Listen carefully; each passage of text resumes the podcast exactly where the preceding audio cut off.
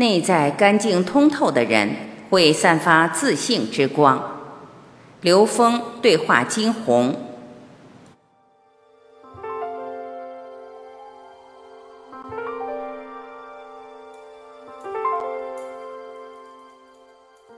金红，感恩刘老师，您的解析对酿茶人是非常珍贵的。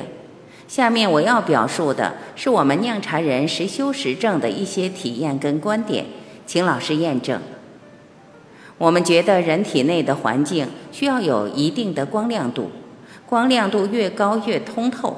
就是我们一直形容一个人很通透，就是体内环境又干净又有光亮。反之，如果体内环境不够光亮，就会造成体内垃圾的堆积。所以我们觉得体内的这些光亮来自于我们摄入的这些综合的矿物质。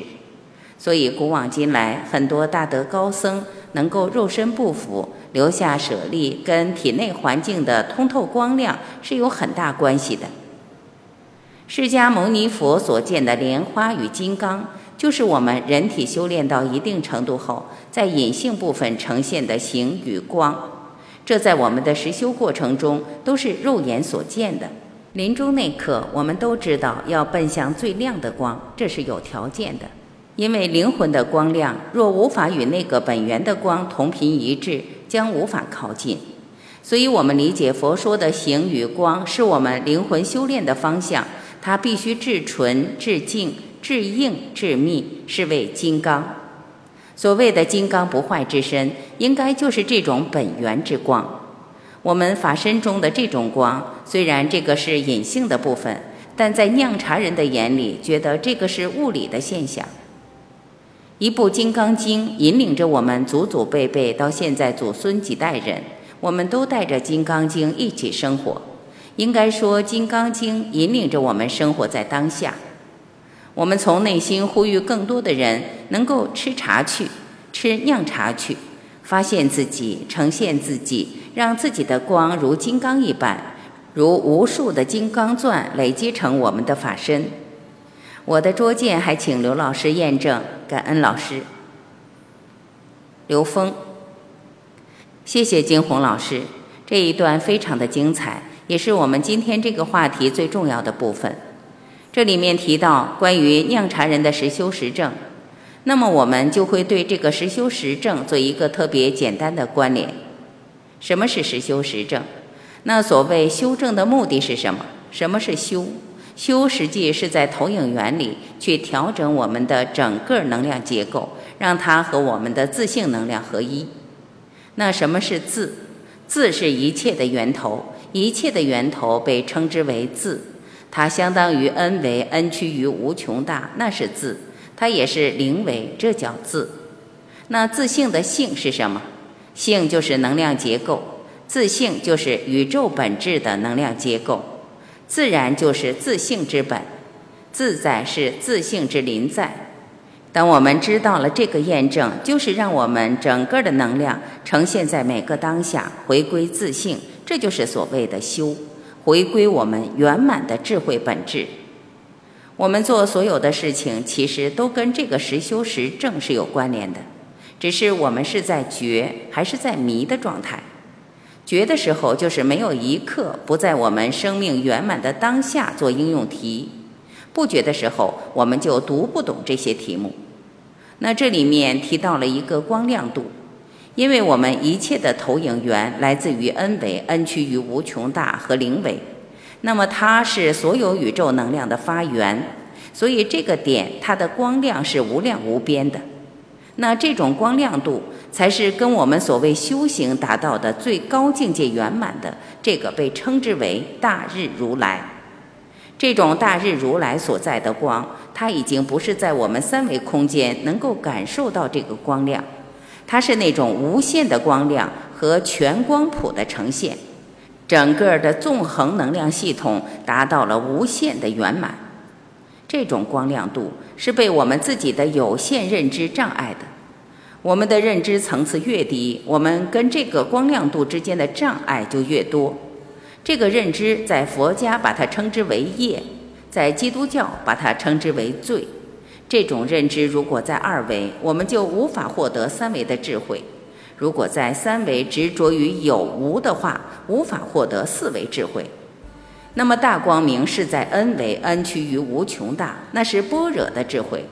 所以从这个角度去理解这个光亮度，实际上就知道我们的生命是本自圆满、本自具足的境界。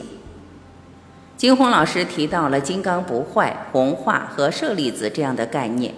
当我们能够真正的全然的调制、自由的调制我们的能量结构的时候，我们是可以把我们整个的生命能量、有形能量结构全部达到一个同频共振态的时候，那你一个指令让它以粒子态的形式呈现的话，就形成了金刚不坏之身。当我们能够跟某一个境界的宇宙的能量产生同频共振的时候，把它下载到我们这个空间里，形成我们这个空间里面的显化的共振能量的话，这就是舍利子。所以舍利子是高维能量在这个空间里直接成的像。那这个时空中，我们有人类以来描述的最精彩的舍利子是耶稣，因为它是一个活性的。它是直接从 n 维 n 趋于无穷大投影到三维的，所以被称之为道成肉身。在中间层次投影出来的相对固化的生命态，也是可以通过我们对舍利子的供养而发生变化。也就是说，当我们把舍利子在这个空间里面呈现在我们身边的时候，它的能量就带着它所在的那个维度的活性能量呈现在我们这个空间。你跟这个能量产生同频共振，就是所谓的供养，你就可以把你整个能量在这样的能量加持下，跟它同频放大，使周围的能量充满这样的能量，就是饱和能量空间。舍利子就会在这种饱和能量空间状态下继续长大，还可以分裂出小的，这就是一个活性的生命态，一种高维生命态在三维的显化。刚才讲到的酿茶人持续保持跟《金刚经》的同频共振状态，这是这里面最关键的一句话。因为《金刚经》表达的是整个宇宙的终极真理，它把所有的真理的描述，它的相对性和绝对性呈现出了一种描述上的完美。而《金刚经》它非常的究竟，它不会偏，它会让我们的整个生命在跟宇宙一体的同频共振之中。呈现任意一种可以呈现的显化而表法，表法其实让我们知道，在这个宇宙中有着无限的可能，而这些无限的可能，当我们不执的时候，它可以任意显化；而当你开始执的时候，它的显化可能就被这个执念所障碍。所以，吃茶本身对一个通透觉醒的生命而言，吃茶和酿茶本身就是修炼，就是实修。对没有理解生命意义和生命本质的人来说，吃茶和酿茶跟实修实证是无关的。觉醒以后叫悟后起修，那这个时候吃茶是修，酿茶是修，行住坐卧、事业、家庭，所有的存在都是修。谢谢。